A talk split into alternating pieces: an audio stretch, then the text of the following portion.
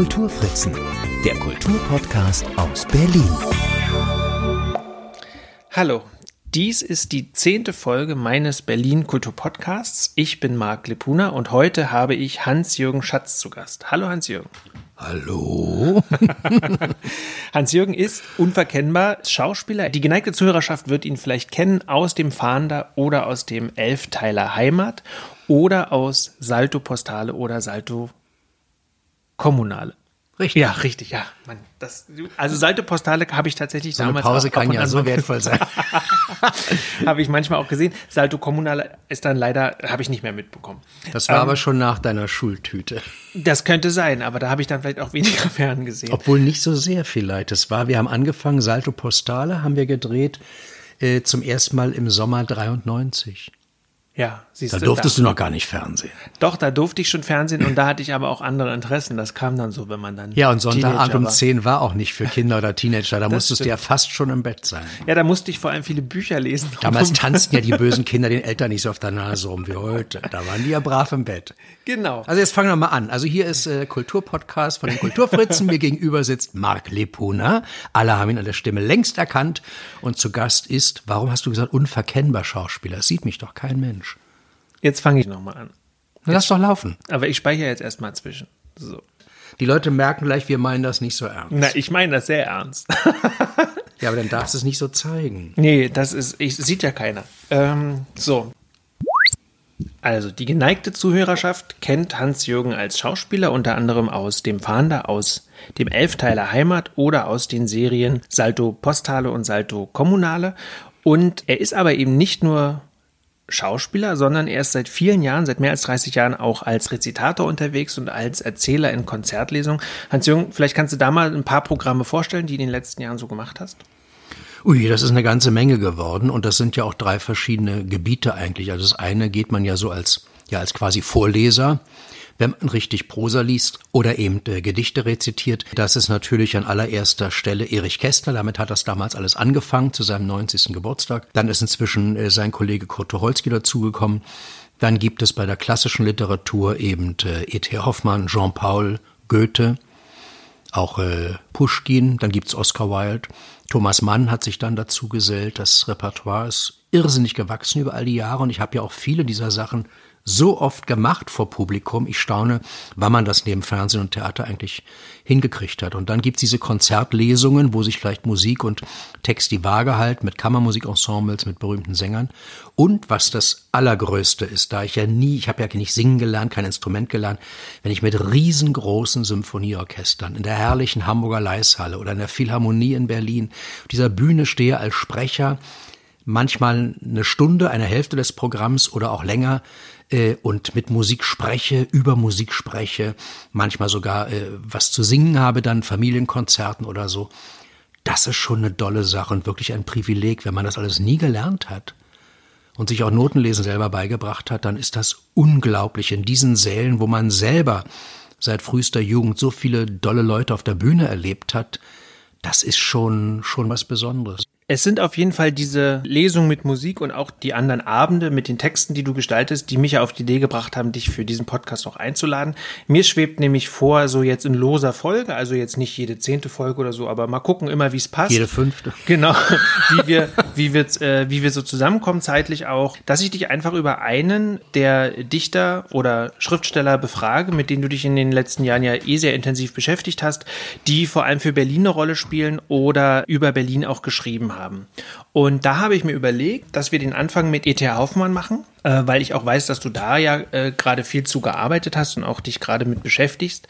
Und ich habe mir überlegt, dass ich mich ganz bewusst nicht vorbereite, sondern so ein bisschen äh, nochmal schaue, was ich über E.T. Hoffmann selber weiß. Hm, fängt und, ja gut an. Genau, und, genau. Und du sortierst mir das dann halt schön und sortierst das dann mal so ein bisschen in diese Gesamtzusammenhänge ein. Gut, also äh, be- bevor du damit loslegst, möchte ich äh, den Hörerinnen und Hörern äh, deutlich sagen, ich habe natürlich mich äh, auch mit der Biografie von E.T. Hoffmann ausführlich befasst, vor Jahrzehnten.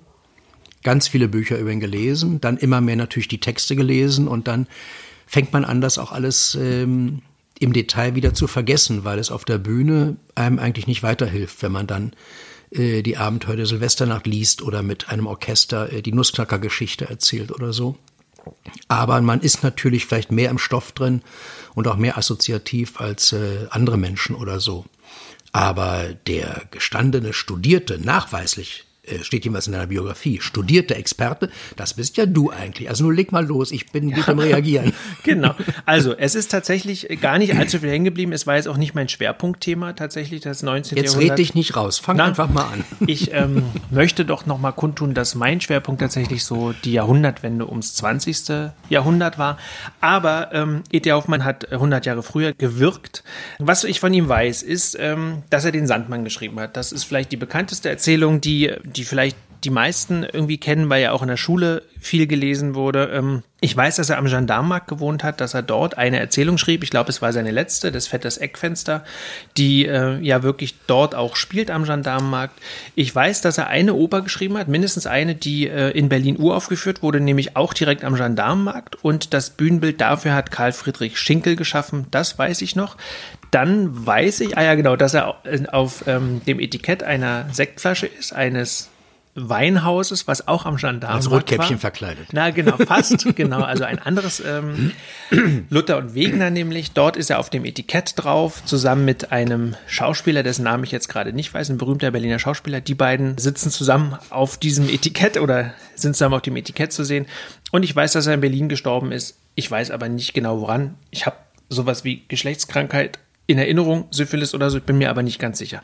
Also das ist das, was ich über E.T. Hoffmann weiß und da finde ich schon ganz schön viel dabei, was mit Berlin zu tun hat. Aber da du dich ja so intensiv damit beschäftigt hast und ich auch weiß, dass du dich jetzt im Vorfeld, nachdem ich dich auf E.T. Hoffmann angesetzt habe, nochmal ein bisschen intensiver in alles hineingelesen hast, bist du jetzt der Experte für heute. Und Ja, aber eigentlich hast du alles gesagt, was ich auch sagen wollte. Und ich finde, das sind gute Stichworte für unsere Hörer. Das kann man jetzt alles googeln. Also, liebe Hörerinnen und Hörer, das war die zehnte Ausgabe vom Kulturfritzen Podcast. Und äh, Marc Lipuna sagt Ihnen, was Sie nächste Woche hören. Das wäre tatsächlich die kürzeste Folge, die ich je produziert habe. Ähm, und das möchte ich nicht. Deswegen würde ich jetzt gerne mal die erste Frage stellen. Was war das für ein Berlin damals, vor 200 Jahren, als E.T. Hoffmann in Berlin war? Es war sehr viel kleiner und war trotzdem eine Großstadt. Ich glaube, wenn man darin lebt, hat man das natürlich auch gar nicht als klein empfunden. Die Leute kamen ja irgendwo alle vom Dorf oder aus der Provinz ringsrum oder sonst woher. Große Städte gab es ja wenige. Aber es galt ja hier schon als Großstadt. Es gab ja auch ein reges Nachtleben in, ähm, im Weinhause, wo ja auch Herr Hoffmann nun reichlich verkehrte. Ich glaube, das hat jeder schon mal gehört. Ähm, in den Konditoreien. Es gab immerhin ein großes äh, königliches Opernhaus unter den Linden. Es gab das große Schauspielhaus am Gendarmenmarkt, wo auch Musiktheater gespielt wurde neben den Schauspielen. Es fingen andere Theater an zu spielen, vorerst ja reisende Truppen, bevor dann äh, feste Theater entstanden. Also kulturell war hier wahnsinnig viel los. Das ist, wenn man ähm, mal einen Spaziergang über die historischen Friedhöfe macht, vor dem Hallischen Tor oder an der Bergmannstraße, und nimmt so den Landwehrkanal als Scharnier von einem, einem Brett, was man an diesem Scharnier umklappen kann, dann klappt man den Gendarmenmarkt um und dann liegen die eigentlich alle, die da gewohnt haben, auf diesen Friedhöfen. Mhm. Fast alles. Jetzt ein bisschen pauschal gesagt, aber in der Tat dieses ganze Netzwerk von Medizin, von Wissenschaft überhaupt, von Religion, von Kunst, von Architektur, von Mode, ähm, all das hat sich natürlich um den Gendarmenmarkt herum im weitesten Sinne abgespielt oder da, wo man die Viertel erweitert hatte, wie mit der südlichen Friedrichstadt bis zum Bellayonsplatz, heute Mehringplatz, also da am Bahnhof Hallisches Tor, Hochbahnhof. Das war dieses Berlin und ich denke, es kannte eigentlich äh, jeder jeden. Mhm. Ich glaube, in so einer kleineren Stadt bleibt da nicht viel nicht viel verborgen, zumal wenn man da auch noch eine Berühmtheit ist und bestaunt wird oder sowas.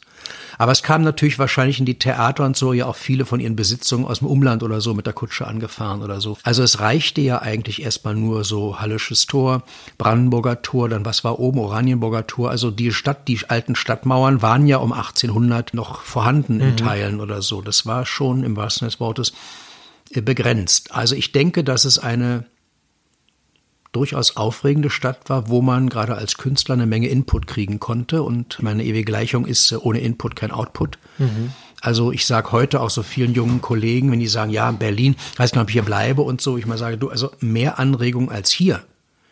Durch Galerien, durch Museen, durch Musik, durch Theater, durch Literatur, durch Happenings, durch ich weiß nicht was, kannst du nicht haben. Das bietet keine andere Stadt. Gibt andere große, schöne Städte in Deutschland, keine Frage. Aber das ist hier schon doll.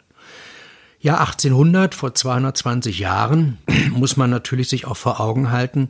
Ich finde das immer ganz enorm, ähm, was die Leute so getragen haben, was sie für Stoffe am Leibe hatten, wie schwer die zu waschen waren oder konnte ja das mhm. in die Reinigung tragen. Irgendeine dicke Jacke, einen dicken Anzug oder irgendetwas. Äh, wenn das also verschwitzt war, was hast du damit gemacht? Ähm, oder wenn man äh, das irgendwo sich angeschmiert hatte oder so, ist doch alles ein Irrsinn. Also wenn man liest, Daniel Kehlmann hat das ja so schön beschrieben in äh, Vermessung der Welt, wie der Humboldt in der Garderobe, die einem damals zur Verfügung stand, es gab ja keine Gummisohlen, nur Ledersohlen oder manche Leute riefen ja mit Holzsohlen rum, ähm, wie der durch Schnee und Eis da auf den Chimborazo geklettert ist und so. Und die Leute sind nicht krank geworden, haben sie überhaupt überlebt, diese Reisen. Und das betraf hier hier genauso. Man konnte zwar schnell in irgendeinen Hauseingang vielleicht springen und sich unterstellen oder gab ja auch schon Regenschirme, aber ich glaube, dass das Leben nicht so einfach war. Es war ähm, die Stadt wohl sehr, sehr gut schon beleuchtet am, in der Nacht. Es gab sehr, sehr viele Laternen und, und Sachen. Und es gab ähm, so eine Truppe, was waren das, 50, 60 Leute, die sich also nur darum gekümmert haben, die Laternenanzünder, mhm. ähnlich wie wir sie aus dem Kleinen Prinzen kennen. Mhm. Ähm, die Leute, die die Laternen angezündet haben und wieder ausgemacht haben, wobei ich jetzt nicht sagen kann, hatten wir da schon um 1800 schon die Gasbeleuchtung oder nicht, wann kam die Gasbeleuchtung, weiß ich jetzt nicht. Also wenn es vorher nur mit Petroleum oder Kerzen waren oder so, das war natürlich die viel größere Mühe. Und es gab kein fließend Wasser. E.T. Hoffmann hat unterm Dach gewohnt, also etwa so, naja, im dritten Stock. Damals waren die Wohnungen vielleicht ein bisschen niedriger, aber im dritten Stock, das heißt die Magd oder seine Frau oder er, wenn er morgens dann schon in der Lage schon dazu war, äh, mussten an einen der vielen, vielen Brunnen, es gab viele öffentliche und private Brunnen, und musste von dort das Wasser holen, damit man sich äh, in Frühstücksei in die Pfanne hauen konnte oder einen Kaffee kochen oder einen Tee mhm. oder Tee war ja noch was ganz Wertvolles. Das kam ja alles erst so richtig.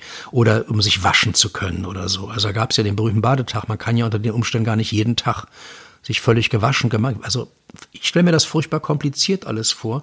Und ich glaube, dass die Leute, auch was Gerüche angeht, nicht so furchtbar penibel waren. Also es gab ja auf der Straße vor den Häusern den berühmten Rinnstein, also eine Vertiefung im, es gab ja keine, keine Gehwege in dem, also Trottoir oder sowas, vielleicht kam das langsam, aber es gab diesen, diesen Rinnstein wo der sogenannte Straßencode drin war. Das kennen wir aus der Literatur, das hier, was heißt, der lange Mantler, die Stiefel waren vom Straßencode bespritzt und so.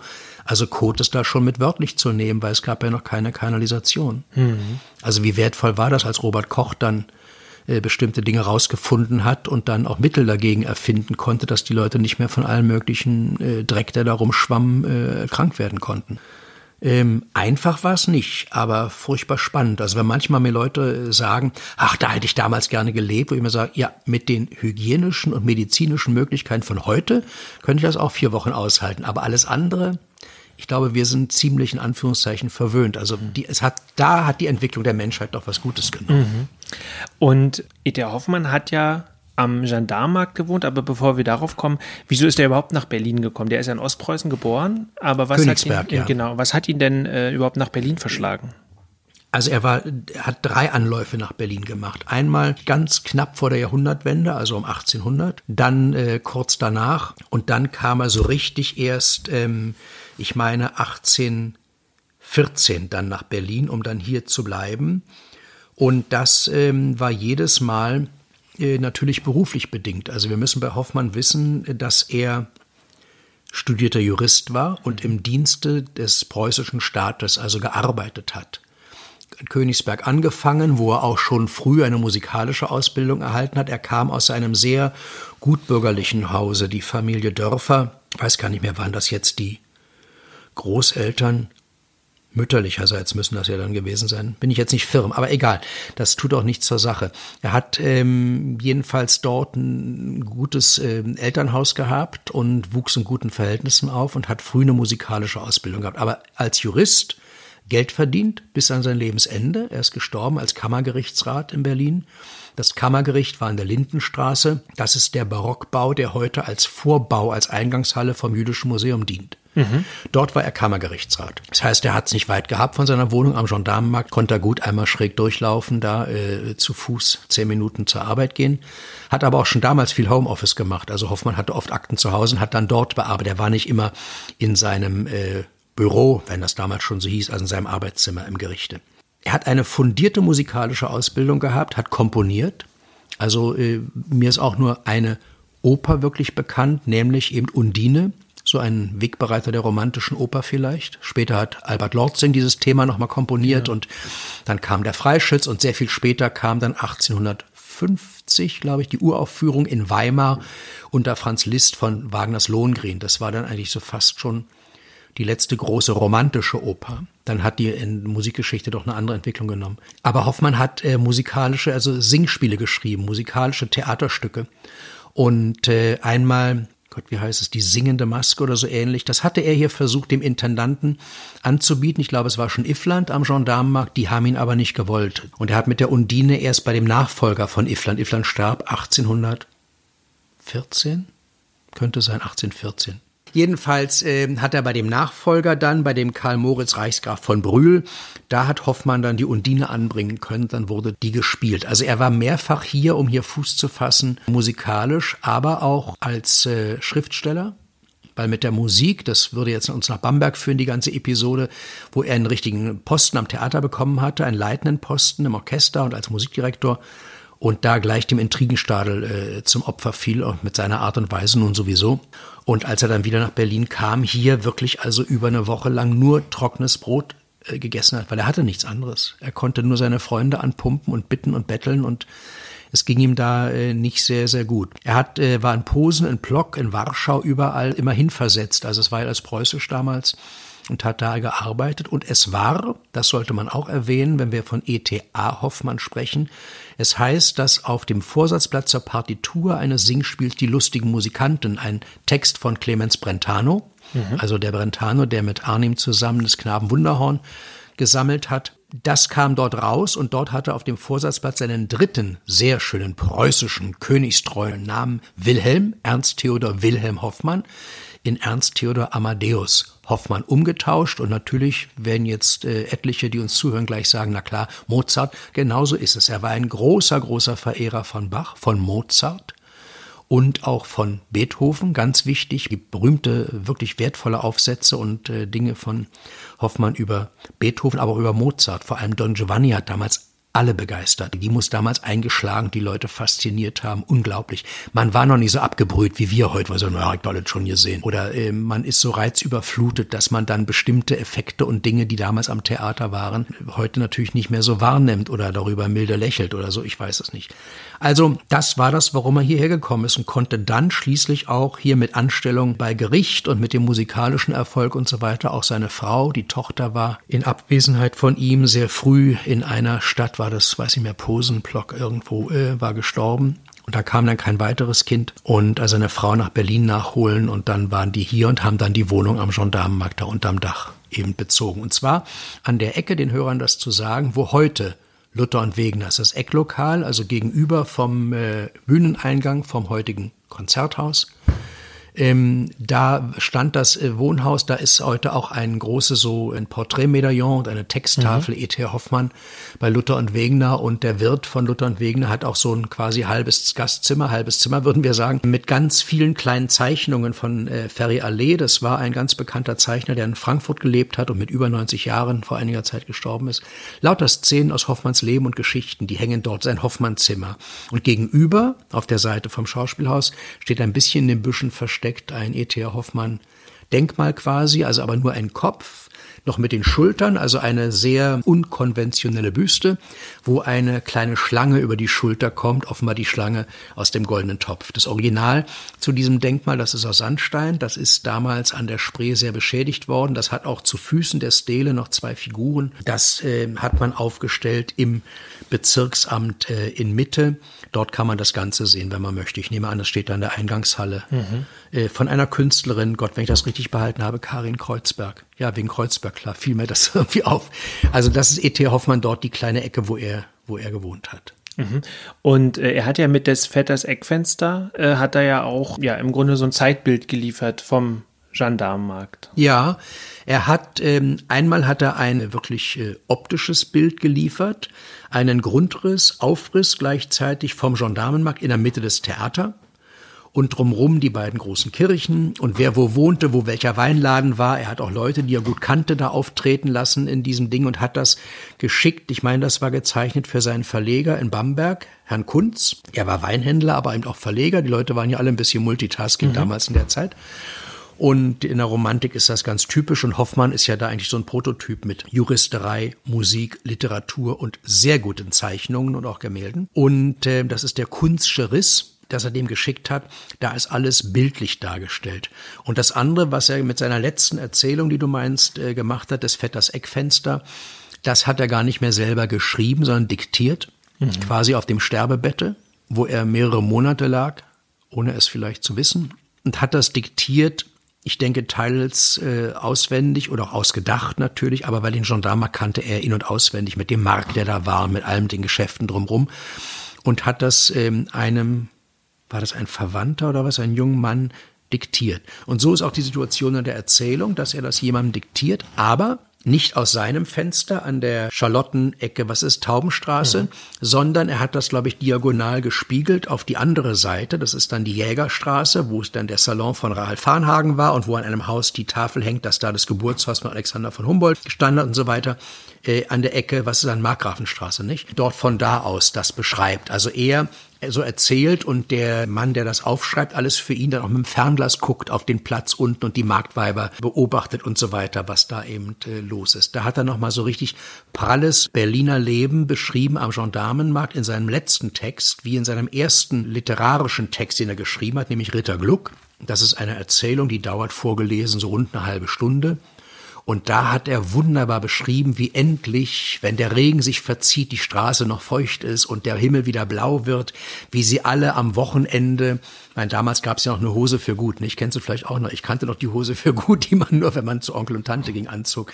Also man hat sich ja früher am Wochenende ein bisschen fein gemacht ja. und in der Zeit zumal die jungen Damen vielleicht eine schöne neue Haube gehabt, wenn sie mit ihrem Freund ausgingen. Und dann wanderte man durchs Brandenburger Tor in den Tiergarten in die Richtung, wo, falls das jemand noch was sagt, die sogenannte Kongresshalle steht. Also das ist dieses Ding mit dem geschwungenen Dach. Die schwangere, nicht schwangere Auster der Herr Volksmund, wer immer das ist, hat das die schwangere Auster getauft. Also wer das Tippi kennt und das Kanzleramt, der weiß Richtung Schloss Bellevue, steht dort dieses Ding, heute Haus der Kulturen der Welt. Und da gibt's eine Straße immer noch, oder gab es, hieß sie, in den Zelten, da gibt's auch einen Zeltenplatz und da waren so verschiedene Kaffeegärten wo man ähm, Kaffee trinken konnte, vielleicht auch einen Imbiss nehmen konnte. Aber es gab da auch einen, eben daher kommt dieser berühmte äh, Spruch, hier können Familien Kaffee kochen.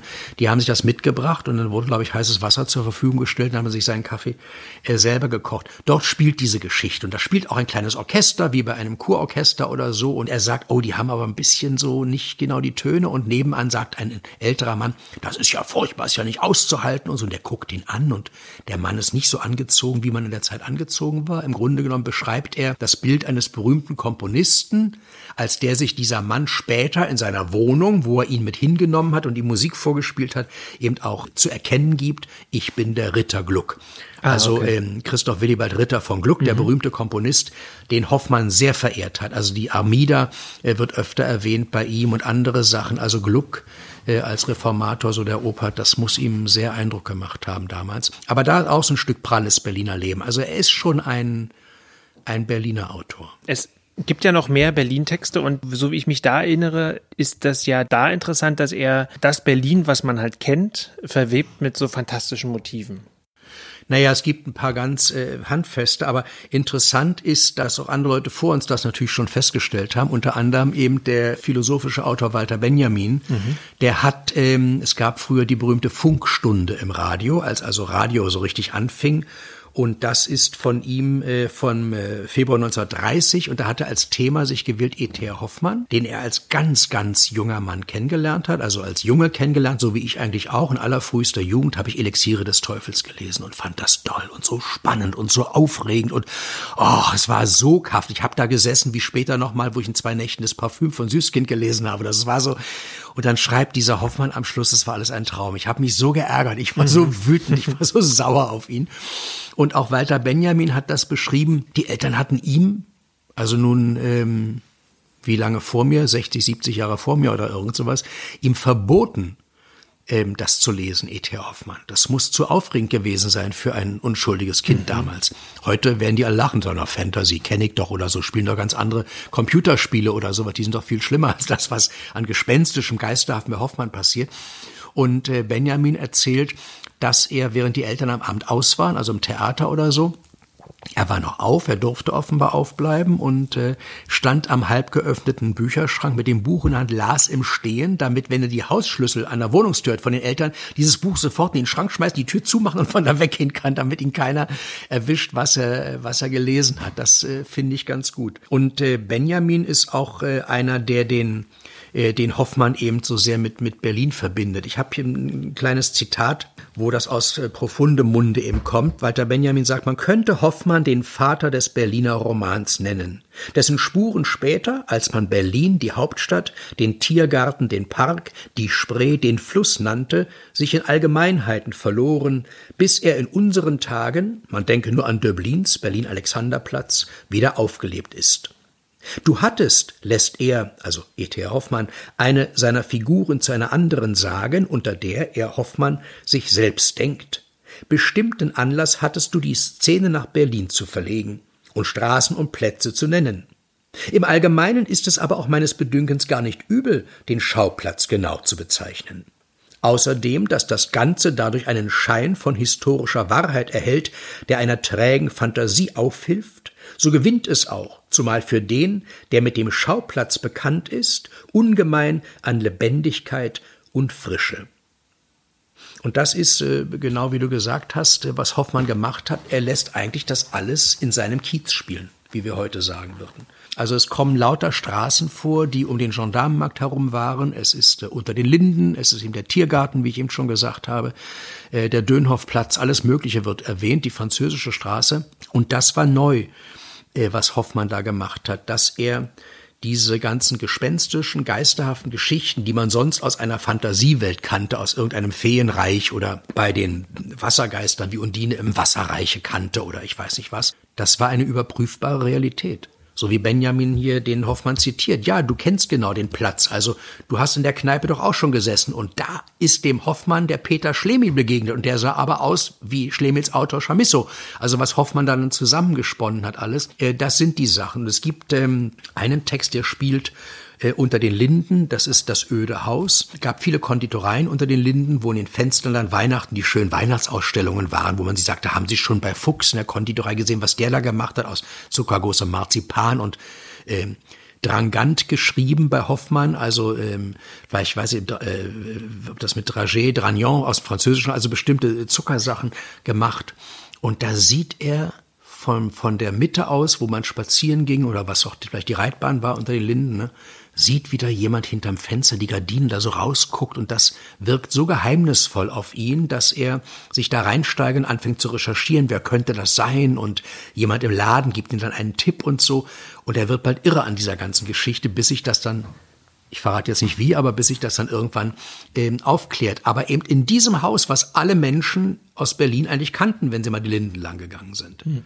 Also so ein bisschen so Reality-Grusel, den er da so reinbringt. Ja, heute können wir das vielleicht so, so nennen. Nicht? Ja. Dann gibt's die Brautwahl, wo jemand nachts bei einem bestimmten Glockenschlage vor dem alten Berliner Rathaus steht, also nicht vor dem jetzigen natürlich, ein kleineres Rathaus und da auch am Fenster eine Frau erscheint und er erfährt dann später, wer in dieser Nacht bei diesem Glockenschlag diese Frau sieht, der sieht, wen er in diesem Jahr heiraten wird. Und ihm war da oben das Bild, glaube ich, erschienen, der die er sowieso so sehr liebt und heiraten wollte. Also eine ganz merkwürdige Sache, die ihm dann jemand im Lokal erzählt, jemand, der aber eine Figur ist aus dem mittelalterlichen Berlin.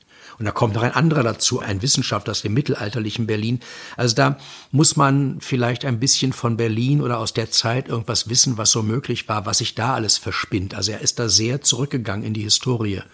So wie er natürlich in die Geschichte kräftig gegriffen hat, aber auch in die wissenschaftlichen aktuellen Erkenntnisse gegriffen hat und andere Dinge. Also hat nicht alles nur so sich äh, ausgedacht. Ja, dann der Ritter Gluck fährt das Eckfenster und äh, vielleicht die populärste Sache ist die Abenteuer der Silvesternacht auch eine typische Hoffmann-Geschichte, wo wieder mal Julie vorkommt. Julia, er war in Bamberg sehr verliebt in die minderjährige 16-jährige Tochter der Konsulin Mark. Julie Mark, eine Klavierschülerin von ihm. Und ähm, das hat natürlich Zoff in Bamberg gegeben, ist ja ganz klar.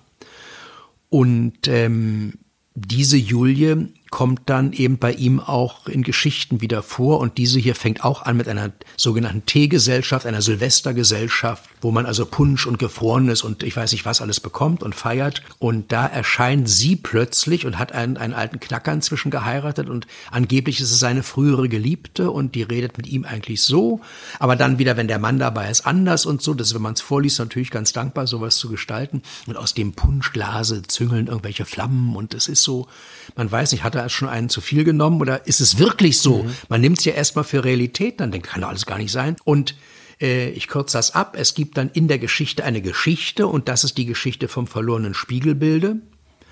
Und äh, die spielt in Florenz. Das kennen wir aus der Oper Hoffmanns Erzählungen von Jacques Offenbach, der Giulietta-Akt, wo dieser brave äh, deutsche Biedermann, ein junger Mann, nach Florenz gegangen ist, da bei den deutschen Malern, die dort lebten, äh, eben ähm, äh, Anschluss gefunden hat und dann alle sagen, du kommst alleine hier in, zu unserer Gesellschaft heute Abend und auf einmal kommt dann aus dem schönen Rosengebüsch, kommt diese Frau und sagt, na, dann hättest du aber gleich sagen können, dass du diese dolle Frau aufgerissen hast, nicht? Also würden wir heute sagen. Mhm. Ähm, klang da ein bisschen anders bei Hoffmann.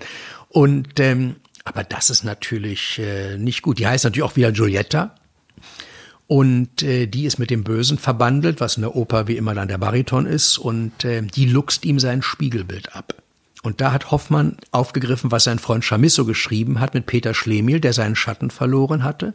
Und der hier wird sein Spiegelbild los, was natürlich dann, wenn er wieder nach Hause kommt und das kleine Kind sieht, dass Papa nicht im Spiegel ist und losschreit und aus dem Zimmer rennt und die Frau dann sagt, weißt du, dann geh mal wieder in die Welt raus und wenn du ein Spiegelbild wieder gefunden hast, kannst du wiederkommen. Das ist äh, ganz spannend. Das habe ich auch oft auf der Bühne gemacht, auch mit Kammermusik von Hoffmann verbunden, mhm. mit seinem Klaviertrio oder anderen Sachen. Also das ist so, wenn man sagt, ich möchte Hoffmann lesen. Also man muss wissen, dass man, um Hoffmann zu lesen, nicht Zeit braucht, sondern Ruhe braucht. Man muss ein bisschen sich auf diese Zeit einlassen, auf die Sprache einlassen, die dann, wenn man sich dran gewöhnt hat, ja gar nicht kompliziert ist. Aber es ist natürlich anders. Und ähm, gut, manche Leute haben vielleicht auch mit Thomas Mann äh, Probleme mit den langen Sätzen oder so, aber Thomas Mann hat eine ganz ausgefeilte Sprache, genau wie Goethe. Das hat Hoffmann nicht. Mhm. Und ähm, wenn man sich darauf eingelassen hat und sich darauf ein, da, darin einfindet in dieser ganzen Geschichte und vor allem auch wenn man, während man es liest oder bevor man es liest oder so oder danach mal um den Gendarmenmarkt geht und die Straßen abgeht, dann gewinnt das nochmal eine andere Bildhaftigkeit als nur vor dem geistigen Auge. Aber das wäre vielleicht ein ganz guter Einstieg, wenn man sagt, ich möchte mal so eine Erzählung von dem lesen. Oder mhm. eben die berühmte Nussknacker-Geschichte. Ah ja, na klar. Die er für seine Patenkinder ja. geschrieben hat. Aber das ist, glaube ich, ein bisschen das Problem von E.T.A. Hoffmann, der nicht, wie ich dachte, doch so populär sein müsste und Publikum zieht bei Lesungen, ich glaube, er hat zwei Probleme. Der Nussknacker ist von Tschaikowski und Hoffmanns Erzählung ist von Offenbach. Ja. Und, und dann fragt man sich, ey, ja, wer hat denn das eigentlich geschrieben? Mhm. Denkt man nicht als irgendein Opernlibrettist. Natürlich hat einer Libretto draus gemacht, klar. Aber das ist dieser Mann, der nur 46 Jahre alt wurde und im letzten Drittel ungefähr seines Lebens dieses ganze ungeheure schriftstellerische Werk geschrieben hat. Oder ja, Drittel, also sagen wir mal so in gut zehn Jahren, nicht mal ganz 15 Jahren, die er hier in Berlin äh, war, also das meiste hier geschrieben hat, also in enorm kurzer Zeit. Der war sehr fleißig und man, ich denke immer, wenn ich so viel saufen und so wenig schlafen würde, wann könnte ich da schreiben? Aber er konnte eben nur dann schreiben. Hm. Ähm, das heißt also, sein hauptliterarisches Schaffen oder den, den, das meiste hat er in Berlin geschrieben. Ähm, du hast vorhin schon angedeutet, als Künstler in Berlin war es damals auch schon prekär, wenn man nicht fest angestellt war. Das heißt also, er hatte zum Glück diesen, diesen festen Job. Gleichzeitig war er aber eben auch in Künstlerkreisen unterwegs. Gab es denn da so eine Community, so eine Künstler-Community, Schriftstellerfreunde oder dass man sich da gegenseitig befeuert hat oder so? Ja, er war da ähm, sehr gut äh, eingeführt und verbunden und vernetzt dann schließlich durch seinen Jugendfreund, auch ein Jurist, Julius Eduard Hitzig, der zum Beispiel als Hoffmann das dritte Mal nach Berlin kam, anlässlich der Wiederankunft von ihm ein äh, Diner gegeben hat, bei dem zufälligerweise, weil er gerade in Berlin war, ich glaube, er hat zu der Zeit in Dresden gelebt, äh, Ludwig Tieck dabei war, der König der Romantik. 1773 geboren, also nur drei Jahre älter als Hoffmann. 1853 erst gestorben, also 80 Jahre alt geworden, mhm. enorm. Der hatte mit der Schriftstellerei sehr viel früher angefangen als Hoffmann, der ja erst so nach 1800 in den in 1802, 3 oder irgendwas angefangen hatte. Tieck war sehr viel weiter und war schon eine Berühmtheit und war dann ja Vorleser des sächsischen Königs und später der Vorleser von Friedrich Wilhelm IV. in Berlin und der war natürlich eine große, große Nummer. Hoffmann hatte angefangen nicht äh, wie Tieck aus literarischem, also aus, aus schreiben wollendem Interesse, sondern Hoffmann aus der Not, weil er mit der Musik in Bamberg überhaupt nicht zu Potte kam hatte er an Friedrich Rochlitz geschrieben. Das war der Chefredakteur und Herausgeber der Allgemeinen Musikalischen Zeitung in Leipzig. Die findest du dauernd in der Literatur erwähnt, vor allem natürlich in der musikalischen Literatur. Das war ein ganz einflussreicher, wichtiger Mann ähm, für die äh, Musik vielleicht, so wie später äh, hier bei uns in Deutschland ja noch vor wenigen Jahren Marcel Reich-Ranitzky als Literaturkritiker mhm. oder früher in, im 20. Jahrhundert Alfred Kerr fürs Theater ja. oder sowas, nicht? Und bei dem schrieben etliche Leute und Hoffmann hat bei dem dann auch angefangen, Kritiken zu veröffentlichen. Also kann ich ihn ab und zu mal was schicken oder so, weil dafür gab es natürlich Geld. Wobei das nicht Kritiken waren, wo jemand eine Opernaufführung oder Konzerte besprach. Das gab es ja kaum. Also öffentliche Theater, da müsste mich jetzt jemand belehren oder ich müsste nachgucken, wo es in Deutschland überall schon öffentliches Theater und Konzert gab. Das war ja eigentlich immer nur was äh, dort, wo es einen Hof gab. Und wenn man Glück hatte, hat der Fürst oder Graf oder was auch immer das geöffnet fürs Publikum. In Berlin war das schon öffentlich alles, da hatten wir das ja. Nein, die Kritiken wurden geschrieben über Stücke, die neu erschienen. Und Hoffmann hat sehr viel zum Beispiel über Beethoven geschrieben, über das berühmte Geistertrio, über die fünfte Symphonie und über andere Sachen von Beethoven und hat so viel auf diese Art und Weise für ihn Reklame gemacht, was Beethoven nicht verborgen blieb irgendwann. Und da hat er in einem sogenannten Stammbuch, also einem Poesiealbum für Erwachsene, was irgendwo auflag, eine Art Gästebuch war das ja auch, hat Beethoven bei einer Gesellschaft sich dort eingetragen und sinngemäß gesagt, lieber Herr Hoffmann, ich danke Ihnen, dass Sie sich so für meine Werke einsetzen. Tatsächlich. Also damals ähm, Verbreitung zu finden für, für seine Werke, ja wie denn? Vor allem, mein gut, damals haben viele Leute Hausmusik gemacht und man konnte das vielleicht nachspielen oder so. Die fünfte Beethoven hatte Hoffmann, als er eine Rezension des Stücks schrieb, ja auch nicht gehört als Symphonie. Wer hatte denn schon ein Orchester, wo man das hören konnte? Aber es gab von einem Herrn Förster eine Fassung zu vier Händen am Klavier. Die habe ich im Beethovenhaus in Bonn mal aufführen lassen, habe ich ein E.T. Hoffmann Beethoven-Programm, das heißt zwei gemacht zur Restaurierung des Hauses damals. Jetzt haben sie ja inzwischen wieder renoviert, das war 95. Ähm, habe ich zwei Matineen gemacht, zu der Zeit spielte ich in Bonn Theater und da habe ich das verbunden, Hoffmann und, und, und Beethoven und auch Hoffmanns Musik spielen lassen. Ja, und da hat ein Klavierduo am Klavier zu vier Händen eben äh, die fünfte gespielt. Und danach hat er, weil er Partitur lesen konnte, konnte er das Stück besprechen, konnte sich das vorstellen. Wie klingt das hier mit den Trompeten, mit der Klarinette oder mit der Oboe oder so. Ähm, das hat er gemacht und darüber fing er mit der Schriftstellerei an. Und deswegen ist vielleicht der erste wirklich schriftstellerische Text nicht äh, aus Zufall ein musikalischer geworden, eben dieser Ritter Gluck, äh, diese kleine äh, Geschichte. Nein, er hat von diesen Rezensionen eine Menge gemacht und ähm, ist damit vielleicht auch einer der Begründer der seriösen Musikkritik. Sein Nachfolger auf dem Gebiet war dann später Robert Schumann. Ach. 1810 mhm. geboren. Schumann hat äh, sehr, sehr viel auch äh, geschrieben und veröffentlicht, Aufsätze. Schumann verdanken wir ja übrigens auch eigentlich die Bekanntmachung und Durchsetzung der Musik von Franz Schubert, der zu Lebzeiten in Wien so gut mhm. wie nicht gespielt wurde. Die Lieder wurden im Freundeskreis aufgeführt. Und ich weiß nicht, ob oder welche Symphonie überhaupt von ihm öffentlich gespielt worden war. Und der Schumann, darüber gibt es einen kleinen äh, Aufsatz auch von, vielleicht sogar aus dieser Zeitung, der hat den Bruder von Schubert besucht und der hat dann Vertrauen gefasst und hat ihm peu à peu die ganzen Partituren rausgerückt. Und so ist zum Beispiel die große Cello-Symphonie dann auch zur Aufführung gelangt. Also das war das. Witzigerweise übrigens, also Schumann war ein äh, großer Literaturfreund. Er liebte Jean-Paul über alles.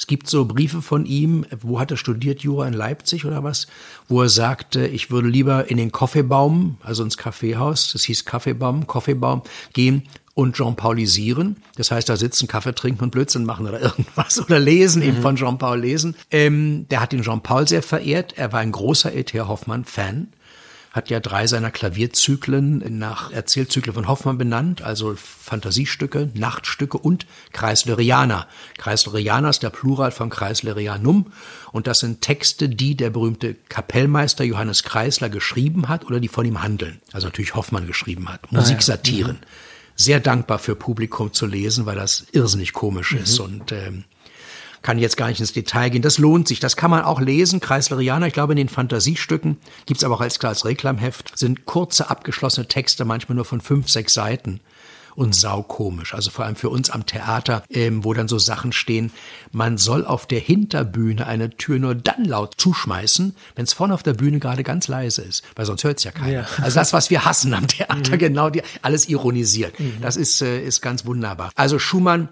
Fan Jean-Paul, E.T. Hoffmann und Goethe. Und witzigerweise auch Gustav Mahler. Der Jean-Paul, die erste Symphonie, trägt den Titel Titan, wie der Roman von Jean-Paul. Der hat den Hoffmann sehr geschätzt und natürlich Goethe. Also beide Maler und Schumann habe ich beide Male die Vorlieben in den Biografien äh, gefunden. Also Schumann auch später als Musikschriftsteller. Und so witzig, dass, dass Schumann gesagt hat, er möchte eigentlich als Schriftsteller berühmt werden und ist dann als Komponist nicht nur berühmt, sondern auch wirklich bedeutend geworden. Und Hoffmann hat gesagt, wenn ich nur durch einen äh, sinngemäß anständiges Stück, was ich komponiere, bekannt werden könnte, wäre ich schon zufrieden und ist einer der größten Schriftsteller in Europa geworden. Also bei beiden genau umgekehrt, mhm. wo die, diese Verbindung da so ist. Das ist immer schön, wenn man Schumanns Musik, äh, sei es für Kammerensembles oder Klaviermusik, äh, mit Texten von Hoffmann verbinden kann. Dann kommen wir jetzt nochmal zurück zu Hoffmanns Musik. Ähm, also du hast gerade gesagt, dass er als Schriftsteller gerade jetzt äh, dann so, so, so einen Nachruhm hatte. Davon wird er ja zu Lebzeiten wahrscheinlich gar nicht mehr so viel gehabt haben. Na doch, doch. doch er schon. war dann schon sehr bekannt, weil die Texte kamen ja nicht nur in Büchern raus, die man sich entweder bei einer, einem Bibliothekar, einer Buchhandlung, einem Leihbibliothekar hätte leihen müssen oder kaufen können oder so ein Bücher lesen. Aber was ja die viel größere Verbreitung war, waren ja Tageszeitungen, Wochenzeitschriften, Monatszeitschriften, so der Freimütige oder später die Gartenlaube und all die Sachen, wo diese Sachen, auch bei Fontane war das noch so, in Kapiteln, äh, auch Charles Dickens hat so geschrieben, für die Zeitungen, ähm, wo die in Kapiteln abgedruckt wurden, bevor es überhaupt fertig war. So Fortsetzungsroman mhm. Fortsetzungsroman, mhm. wo dann eben auch äh, bei Dickens es so manchmal war, dass er auch geguckt hat, wie kommt das und das an oder was sagen Leute über die Figuren und manchmal vielleicht noch ein bisschen was ja, geändert hat, okay. ähm, weil die Zeitungsauflagen, bei denen er nicht selten selber Herausgeber oder Chefredakteur war, natürlich das Geld bestimmte, auch mhm. was er dann als Honorar dafür bekam. Er war natürlich immer ein Bestseller, Charles Dickens. Hab gerade eine wunderbare äh, englische Biografie gelesen, wo das sehr genau beschrieben ist. Und genau wie von bei Fontane habe ich das wiedergefunden. Vielleicht konnte Hoffmann da noch gar nicht wählen. Fontane legte Wert darauf, alles erst in Episoden in Zeitungen. Das gab viel mehr Geld, als wenn gleich ein Buch rausgekommen wäre. Stimmt. Erst wenn das in den Zeitungen durchgenudelt war, dann kam das Buch. Und bei Fontane am besten gleich im Verlag seines Sohnes, damit das Familienunternehmen Fontane ja, ja. funktioniert hat. Gut, das war bei Hoffmann natürlich anders, aber äh, so kam das raus und so fand das eine, eine weite Verbreitung. Also der war schon sehr bekannt. Das kann man auch ähm, aus einem Umstand ablesen, da wenn wir nochmal auf die, äh, ja, auf die Musik kommen. Also er hat diesen äh, Grafen Brühl, den Intendanten am äh, Gendarmenmarkt, überzeugen können, dass der die Undine aufführt, mhm. uraufführt, seine Oper. Und ähm, er hatte immer schon gesagt, der Hoffmann, er plant, Schinkel zu fragen für die Bühnenbilder. Schinkel war ja nun äh, ein bedeutender Architekt, von dem wir in Berlin viel stehen haben. Und ähm, Schinkel war durch die Kriege gegen Napoleon, die ja nun also sich bis in die Zehnerjahre ja reichlich reinzogen, da das ganze Übel, äh, für die deutschen Lande, muss man ja sagen, Deutschland gab es ja noch nicht, war mit der Architektur, war noch nicht so viel mit großen Bauten und Sachen. Schinkel hat irrsinnig viele Bühnenbilder gemacht. Ja. Und hat dann äh, eben das für die Undine auch äh, gebastelt. Du wolltest was sagen? Ja, ich wollte sagen, dass er ja als, also ich kenne ihn als Bühnenbildner ja vor allem durch die, äh, durch die Zauberflöte, ja. die er, glaube ich, schon ein bisschen früher, ich glaube, das war schon 1806 oder 1805, ähm, ich glaube, an der Hofoper gemacht hat. Ja, ne? ja, klar. Mhm. Dieser berühmte, äh, ja, wie soll man sagen, sieht aus wie eine Schneekugel, nicht? So rund da oben der blaue Sternenhimmel. Mit den geordneten, und von unten dann so der, der Reihe, ja, genau, genau die Sterne wie auf einen Faden gezogen, wie eine, ja, wie eine Zitrone so runter, in den genau. Bögen so runterhängen und unten ist die Mondsichel, also auf wie ein, wie ein weites U und in der mhm. Mitte steht schwarz in der, auf der Modell gepinselt die Königin der Nacht. Genau. Da habe ich in meinem Bibliotheksflur hängen ein gerahmtes Plakat hat. Es gab, ähm, äh, die Hörer wissen das ja nun nicht, wir kamen ja aus verschiedenen Teilen der Stadt und bei euch auf der Seite gab es eine große Schinkelausstellung und einen großen Katalog. Und da gab es das Plakat dazu. Und das habe ich äh, damals hamstern können. Und das habe ich immer noch, weil ich auch das so doll fand, diesen Sternenhimmel. Ja. Naja, das hat er gemacht mit den Bühnenbildern. Und dann haben die das im äh, August 16 die Uraufführung gemacht im Schauspielhaus. Von Undine jetzt. Von Undine. Mhm. Und das hatte einen irrsinnigen Erfolg. Mhm. Heute würden wir lachen, obwohl manche moderne Oper, und wir müssen ja sehen, das war ja moderne Musik für die Leute, das war ja zeitgenössisch. Das ist ja so, als wenn wir heute eine Oper von Reimann äh, uraufführen, die ja am Hohenzollern am Wohnen nun gerade geschrieben hat ja. wieder und irgendwas Dolles da kommt oder was wir von Henze erlebt haben oder anderen Komponisten. Äh, Detlef Glanert gerade, die Fontane-Oper in der Deutschen Oper Berlin. Das waren 13 sehr gut besuchte Vorstellungen. Und das ist ja eine ganze Menge, wenn man sich denkt, das Einzugsgebiet war ja nicht so riesig. Nun ging man früher auch öfter in eine Oper. Oder also in ein Theater. In, in dieselbe Inszenierung. In dieselbe ah. Inszenierung. Ich meine, die Leute hatten ja kein Fernsehen, kein Radio, kein Internet, keine Schallplatten. Die konnten ja, wenn Klar. nur was lesen. Das heißt, wenn du was hören wolltest oder ein Theatererlebnis äh, haben wolltest, klar, bist du mehrfach, wenn dir das gefallen hat, mehrfach gegangen, weil du wusstest, im nächsten Jahr ist das Stück weg weil die wenigsten Sachen, die neu kamen, wurden ja dann immer wieder auch mal aufgeführt. Aber gab es dann damals schon so Repertoire-Theater auch? Also wurde da Bühnenbilder ständig auf und abgebaut oder lief das ein Jahr? Das nee, kann 13 Vorstellungen hast du gesagt. Das, naja, die 13 Vorstellungen waren ja nicht hintereinander. Nee, war nicht hintereinander. Das lief dann mhm. schon eine Zeit lang. Dann genau. kam das vielleicht alle 14 Tage oder so. Ah, ja. Dazwischen war dann was anderes, zumal ja am Gendarmenmarkt ja auch richtig also Schauspiel gegeben wurde. Ne? Die großen Klassiker und äh, auch viele Uraufführungen äh, gegeben wurden. Genauso an der, äh, an der Hof Hofoper in der Königlichen Oper unter den Linden. Und dieser Erfolg, der wurde dann ausgebremst, weil äh, im Juli 1817 des Schauspielers abbrannte. Stimmt, das war ja genau das, was da abgebrannt war, war ja das, äh, das Schauspielhaus, was der Architekt vom Brandenburger Tor, Langhans, gebaut hat. Und danach hat Schinkel eins draufgesetzt. Im wahrsten des Wortes auf die Grundmann draufgesetzt und den Vorbau und die Säulen, die wir heute oben kennen, am, am, am äh, Gipfel der Treppe oben, das sind noch die Originalsäulen. Ja, genau. Noch andere Dinge haben sie retten können. Also ähm, wie Teile jetzt beim Humboldt-Forum, sprich Stadtschloss, äh, sind da auch eingeflossen. Und das muss man sich mal vorstellen das Theater ist abgebrannt im Herbst 16. Und die haben schon 1821 Nächstes das, Jahr ist äh, 200. Neu, ne? das neue ja. Haus eingeweiht. Ja. Wie schnell das gegangen ist. Man musste ja erstmal den ganzen Mist wegräumen, ja. die ganzen Trümmer. Da musste ja was entworfen werden, gemacht werden, getan werden. Und dann hat man ja früher nicht mit Kran und Bagger und allem Möglichen gearbeitet. Das war ja alles noch, äh, noch Handarbeit. Enorm, wie schnell das gegangen ist. Also, wenn Schinkel Flughäfen gebaut hätte, dann hätte das ja ganz anders ausgesehen. Aber gut, dadurch ist natürlich die Aufführungsserie gekippt äh, worden von der Undine. Und das war nun sehr schade. Ähm, der Karl Maria von Weber war sehr begeistert davon, hat darüber auch geschrieben über die Undine. Und dann kam ja 1821 im gerade eröffneten äh, mit Hofball und Prolog von Goethe eröffneten äh, Schauspielhaus. Und dann gab es Iphigenie auf Tauris von Goethe ähm, kam der Freischütz zur Uraufführung. Also 1821, 2021 haben wir 200 Jahre Konzerthaus, sprich Schauspielers mhm. Konzerthaus am Gendarmenmarkt genau. und Freischütz. Und Hoffmann hatte versprochen, sich für diese dolle Undine-Kritik von Weber für den Freischütz zu revanchieren. Man sagt, Weber würde heute noch darauf warten, weil Hoffmann hat das nicht mehr geschrieben. Aber das kann man ihm vielleicht auch nicht ganz übel nehmen, denn 1821 war er schon sehr krank. Mhm. Und äh, du hast vorhin nach der Popularität, das ist jetzt der, der weite Bogen, den ich da äh, gegangen bin, äh, nach der Popularität von Hoffmann geschrieben zu Lebzeiten als Schriftsteller.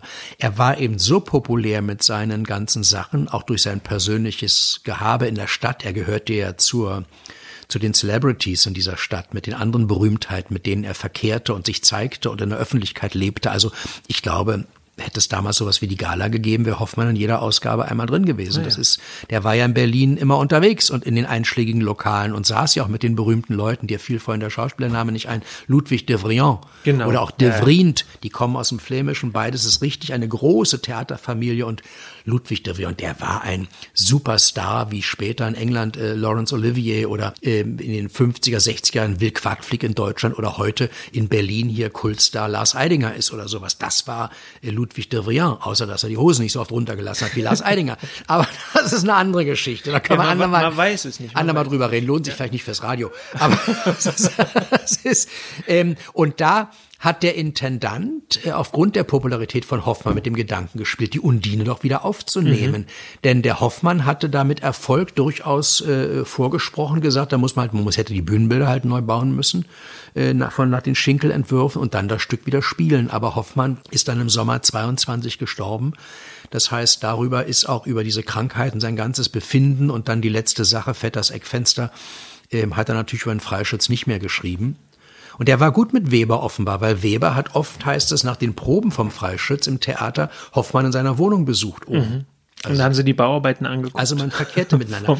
ja, na, Bauarbeiten, die waren ja da schon dann äh, schon zu Ende. Ah, ja, aber, logisch. aber da gibt's so ein gutes Stichwort mit, äh, mit, mit Bauarbeiten. Ich habe ein Zitat gefunden bei Hoffmann, was mich so erinnert hat. Ich war eingeladen vor ist ja auch schon fünf Jahre her oder was, zum Richtfest vom Humboldt-Forum, sprich Stadtschloss. Und da saßen wir alle in diesem einen großen Innenhof, wo eine überdimensionale Richtkrone stand. Und da war die Staatskapelle mit Barenbäumen, die sinnigerweise die Unvollendete spielten.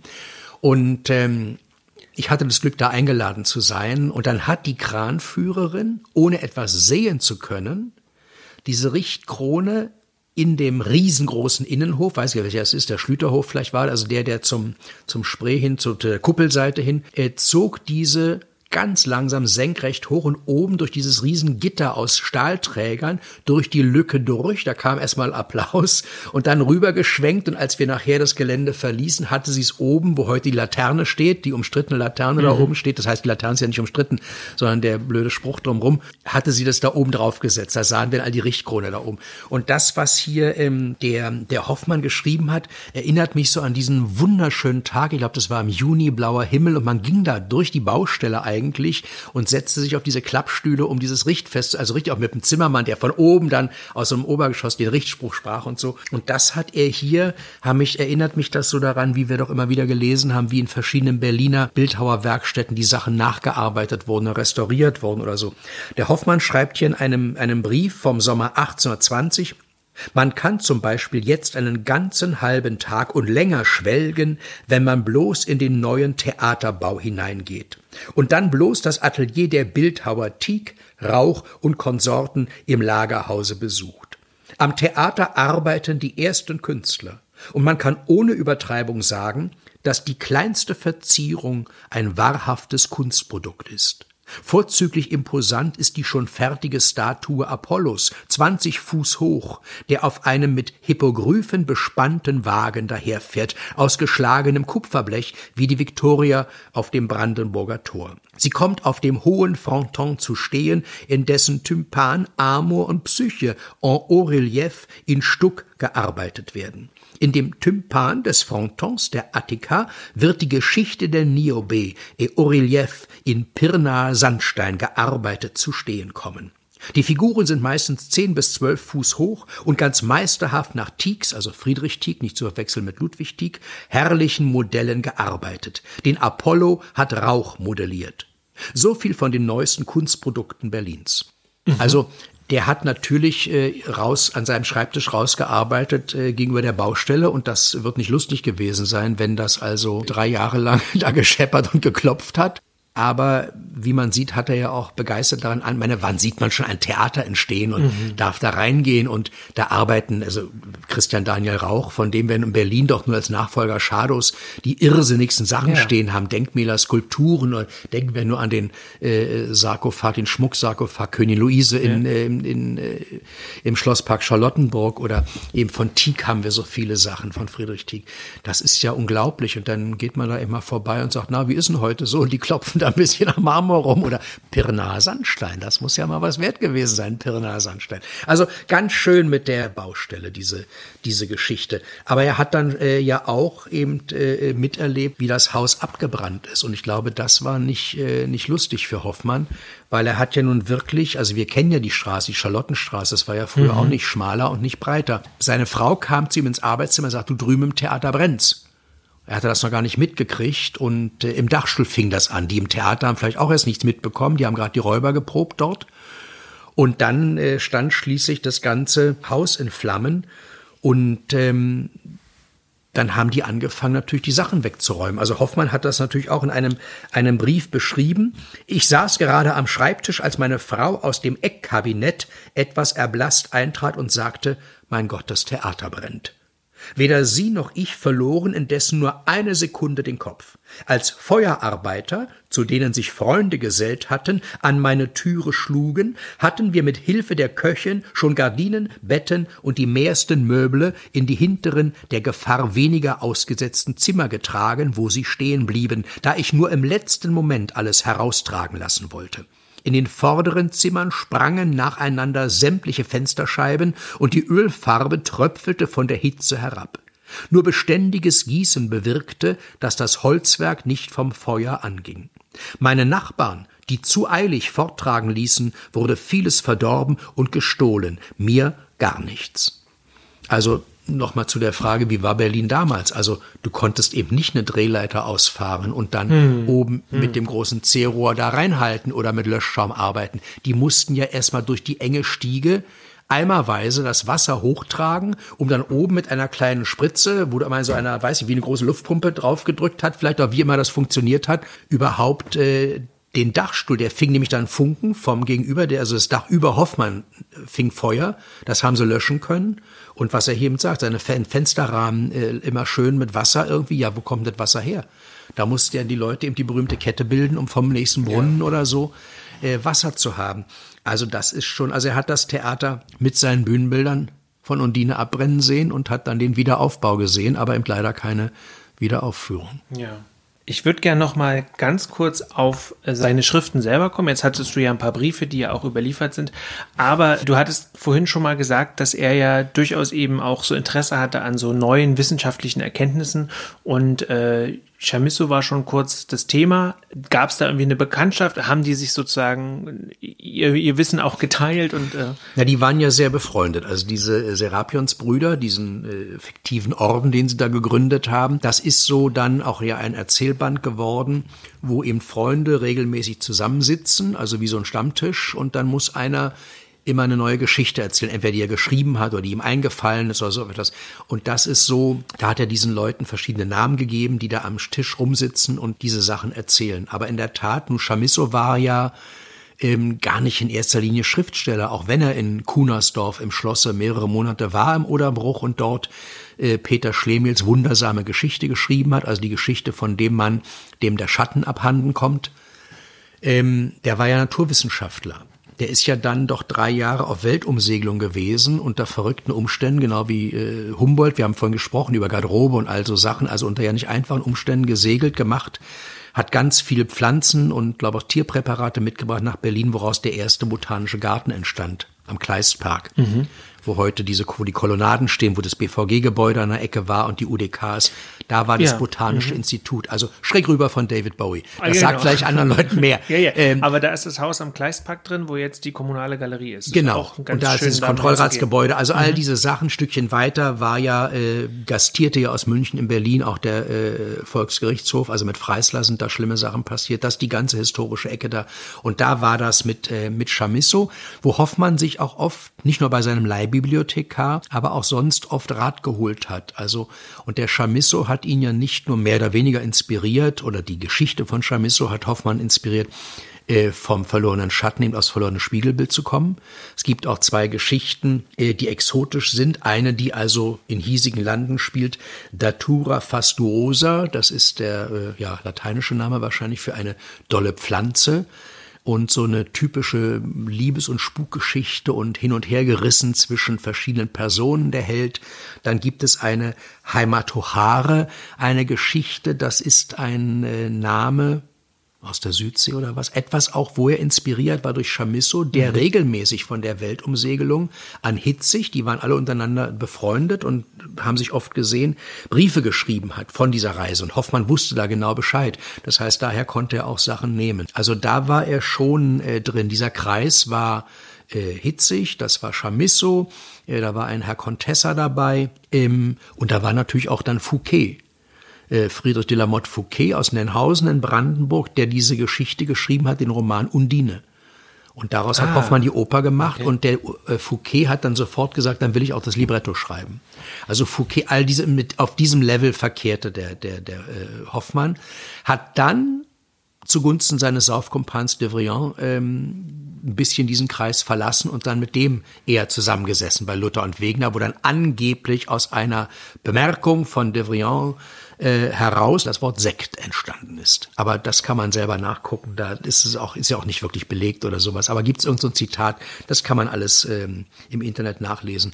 Aber das, ähm, der Hoffmann muss bei seinen Kollegen äh, ganz gut angekommen sein, auch bei den Jüngeren. Ähm, äh, also Heine zum Beispiel hat ihn sehr geschätzt, auch über die Jahre geschätzt, als er sich schon über das Getümel und Gedödel anderer Romantiker, es war ja nun mal die Epoche der Romantik, ähm, sehr ironisch ausgelassen hat. Da hat er ähm, über Hoffmann, der Heinrich Heine, der eine Zeit hier in Berlin war, gibt ja die wunderbaren Briefe aus Berlin, die er geschrieben hat. Da hat der Heine gesagt, ehrlich gestanden, Hoffmann war als Dichter viel bedeutender als Novalis. Denn letzterer mit seinen idealischen Gebilden schwebt immer in der blauen Luft, während Hoffmann mit allen seinen bizarren Fratzen sich doch immer an der irdischen Realität festklammert. Wie aber der Riese Antheus unbezwingbar stark blieb, wenn er mit dem Fuße die Mutter Erde berührte und seine Kraft verlor, sobald ihn Herkules in die Höhe hob, so ist auch der Dichter stark und gewaltig, solange er den Boden der Realität nicht verlässt. Und er wird ohnmächtig, sobald er schwärmerisch in der blauen Luft umherschwebt. Also nicht nur körperlich, sondern auch geistig. Blaue Luft, blaue Blume, also mhm. Romantik. Ganz schöne äh, Sache von Heine. Und damit kommen wir eigentlich zu dem zurück, was wir eingangs bei Benjamin hatten, wo Hoffmann ja selber eine Figur sagen lässt, das ist ganz prima, wenn man das an einem konkreten Ort festmacht und behauptet, da ist das und das passiert. Und wenn man dann später jemand daran vorbeikommt, mir geht das oft so, ähm, dann denkt man an so Sachen. Also wenn ich äh, hier von Wilmersdorf Richtung äh, Nollendorfplatz gehe, das ist die ganze Route, die Emil und die Detektive genommen haben, um Herrn Grundeis Aha. zu verfolgen. Mhm. Also ich gehe durch Städte, durch viele Städte, äh, mit Augen, wo ich Sachen sehe, die gar nicht da sind und die kein anderer sieht, nur weil ich die Sachen gelesen habe. Und ich denke mich in diese, diese alten Zeiten zurück und denke an das, was ich gelesen habe und so, aber auch ganz spontan, nicht vorbereitet. Mhm. Ähm, das macht schon großen, großen Spaß. Und das ist bei Kästner der Erfolg gewesen, beim Emil, dass die Kinder Kästner Briefe geschrieben haben, die kann man in Büchern nachlesen. Mensch, Herr Kästner, das ist ja alles echt. Das fanden die doll, dass man diese Straßennamen da alle mhm. fand, so wie wir heute gerne an authentische Orte gehen, wie nach Kunersdorf zu Chamisso, wo er geschrieben hat, oder die Max-Liebermann-Villa besuchen, oder äh, Gerhard Hauptmann in Erkner. Äh, das sind diese authentischen Sachen, die dann zu Literatur geworden sind. Mhm. Aber es, man sagt auch, ich glaube, Hitzig hat das irgendwo beschrieben, wenn der Hoffmann, und das hat er ja sehr, sehr karikiert, auch in Kreislerianer, sich in Gesellschaften, auch in Lokalen mit irgendwelchen Leuten die er für Vollpfosten hielt wahrscheinlich, oder die ihn nur als Wundertier be bestaunen wollten, sich langweilt oder so, dann sagte er, oh, gucken Sie mal dahinter sich, das ist ja fort, dieses grüne Männchen. Dann drehen Leute, war natürlich überhaupt jetzt ist schon wieder weg. Ähm, hat die Leute mit so Sachen, also was er hier auch mit bizarren Fratzen, der Heine sagt, also natürlich in den Erzählungen, mhm. da sind ja wirklich Leute, die kreischen und machen und tun, das sind auch Worte, die wir heute gar nicht mehr kennen. Ähm, schreien hieß nicht immer schreien oder rufen nicht immer rufen, aber dieses auch dieses kreischte auf oder mit einer schrillen Stimme Stimme oder so. Also es ist immer so irgendwie unangenehme äh, Farben, die er da findet. Ja, ja so hat er die Leute auch reingelegt. Oder hat eben auch, wie das Erich Kästner gemacht hat, äh, im Kaffeehaus gesessen und Leute beobachtet und gedacht, ach guck mal, der könnte eigentlich, wenn der noch einen Buckel hat oder eine Hakennase oder irgendwas, könnte der eigentlich die und die Figur sein oder ein Bösewicht sein. Und da sind die Dinge eingeflossen.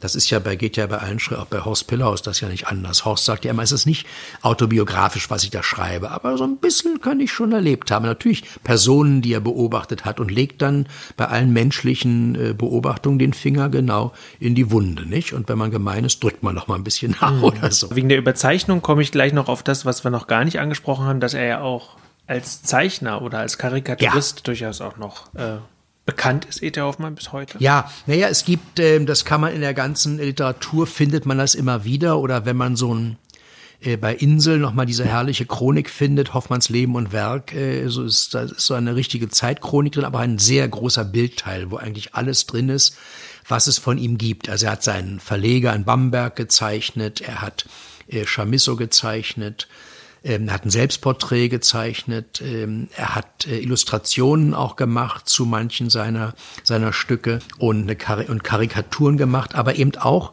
äh, Karikaturen von äh, Staatsleuten, also gegen sein Lebensende, als das alles so neu kam, so mit Hardenberg und alles wieder ein bisschen streng wurde in Deutschland und dann irgendwann ja auch wieder die Zensur kam und all mhm. diese Dinge, da hat er sich eben ein bisschen sehr lustig gemacht und das hat ihm, als er schon äh, krank war und äh, noch eigentlich im Dienst war im Gericht und so, doch äh, so, er ist darüber gestorben. Sie haben ihn dann nicht mehr des Amtes enthoben oder sowas. Also ob da ein Impeachment gekommen wäre, mhm. weiß ich nicht. Aber ähm, das hat ihn, haben die aber übel genommen, dass er sie karikiert hat, sich über sie lustig gemacht hat. Aber er hat eben das, was an Menschen hervorstach, auch in der Physiognomie, ähm, hat er eben dann ja hervorgehoben und hat sich darüber lustig gemacht. Also da hat er schon den richtigen Blick vielleicht Mhm. gehabt.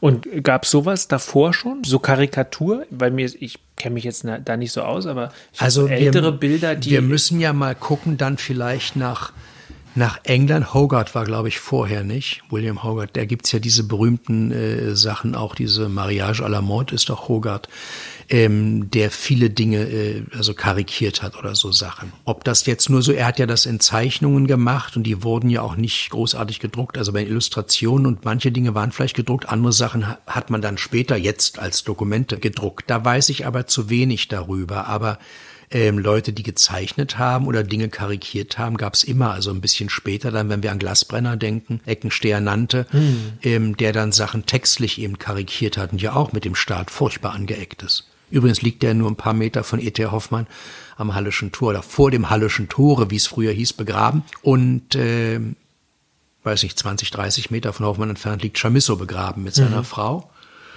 Und ähm, auch der Bruder von, von Chamisso ist da begraben. Das ist der Friedhof, der zum Mehringdamm hin ähm, eher ist. Da sind ja drei Friedhöfe ineinander geschachtelt. Auf dem mittleren, dann glaube ich, ist es der mittlere, wo die Mendelssohns alle begraben sind und äh, Rahel Farnhagen, Henriette Herz, die große Saloniere, Gräfe, der Erfinder der Augenchirurgie und ähm, Theodor Döhler, ein Kollege von mir, der eigentlich den Ifflandring erfunden hat. Ich kann jetzt die Geschichte nicht mehr genau erzählen. Ich habe sie recherchiert, als wir sein Grabdenkmal, es, es, das Grab selber ist zwar da, aber offenbar ganz platt. Da steht nur aus glaub, Marmor eine, eine Säule über eine abgebrochene Säule fürs Leben als Symbol, wo ein Tuch drüber geworfen ist. Da steht nur Theodor Döhler. Und dann habe ich damals recherchiert, weil ich ja bei der Übergabe an die Öffentlichkeit dieser restaurierten Gräber äh, sprechen musste.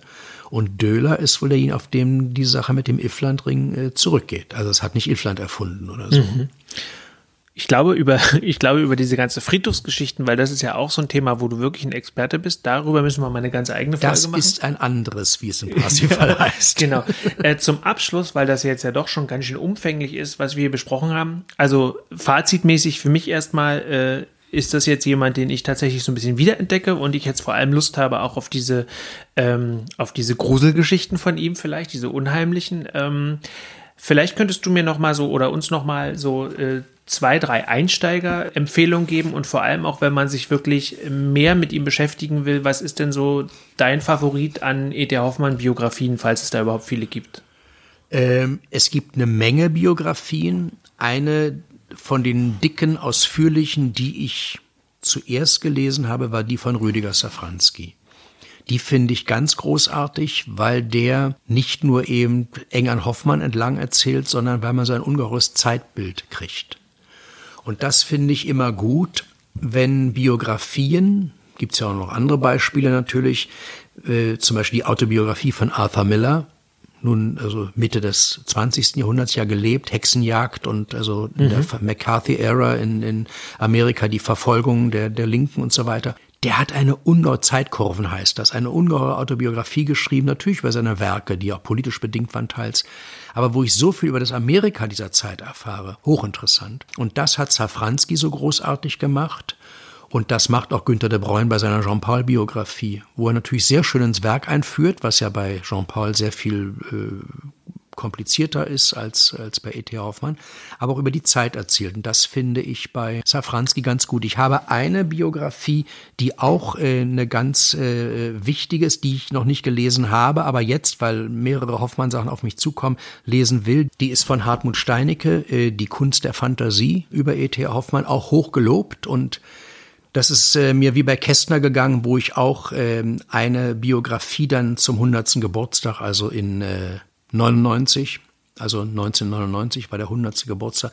Ich hatte so viel über Kästner gelesen, dass diese eine ist mir jetzt hängen geblieben. Die muss irgendwann mal dran sein. Und so war es auch bei Hoffmann. Ich hatte so viel über Hoffmann, über die Zeit sowieso gelesen, weil 19. Jahrhundert äh, war immer mein Ding und ähm, die ist mir, ist mir der Steinecke liegen geblieben. Das kommt dann jetzt dran, weil ich mich hier in diese zwei Erzählungen, die von Chamisso inspiriert sind, also nicht Spiegelbild, sondern die beiden anderen, damit muss ich mich sehr mit beschäftigen und dann kommt auch äh, Herr Steinecke endlich dran, hat Alles der klar. gelesen. Aber das sind die Biografien. Ähm, ich würde empfehlen, im Internet auch mal was zu hören, vielleicht von seiner Musik. Es gibt eine sehr schöne S-Dur-Symphonie die nicht so furchtbar lange Symphonien waren damals ja noch nicht so lang. Mhm.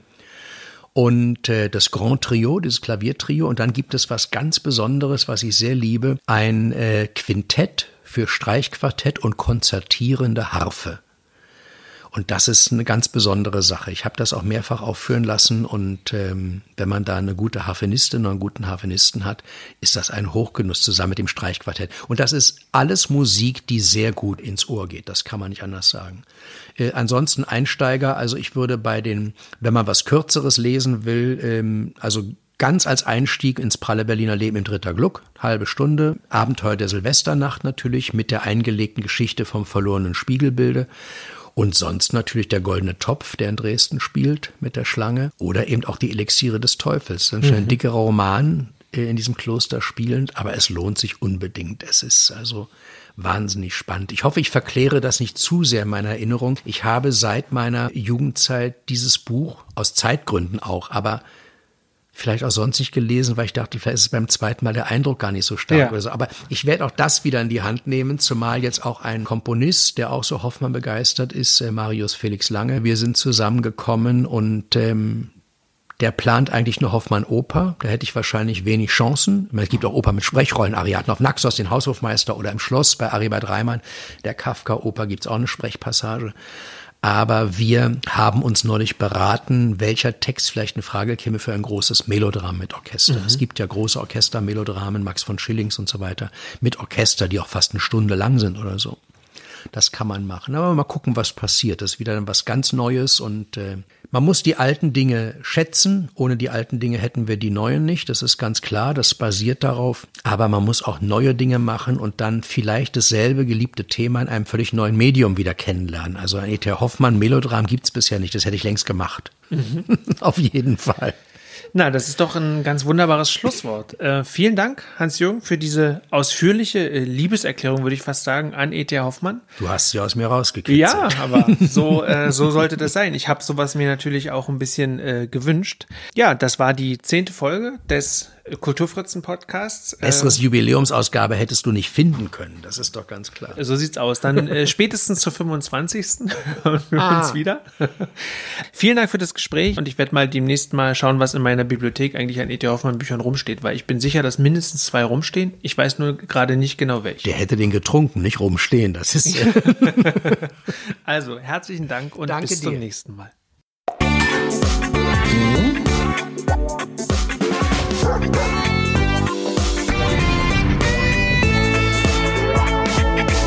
Kulturfritzen, der Kulturpodcast aus Berlin.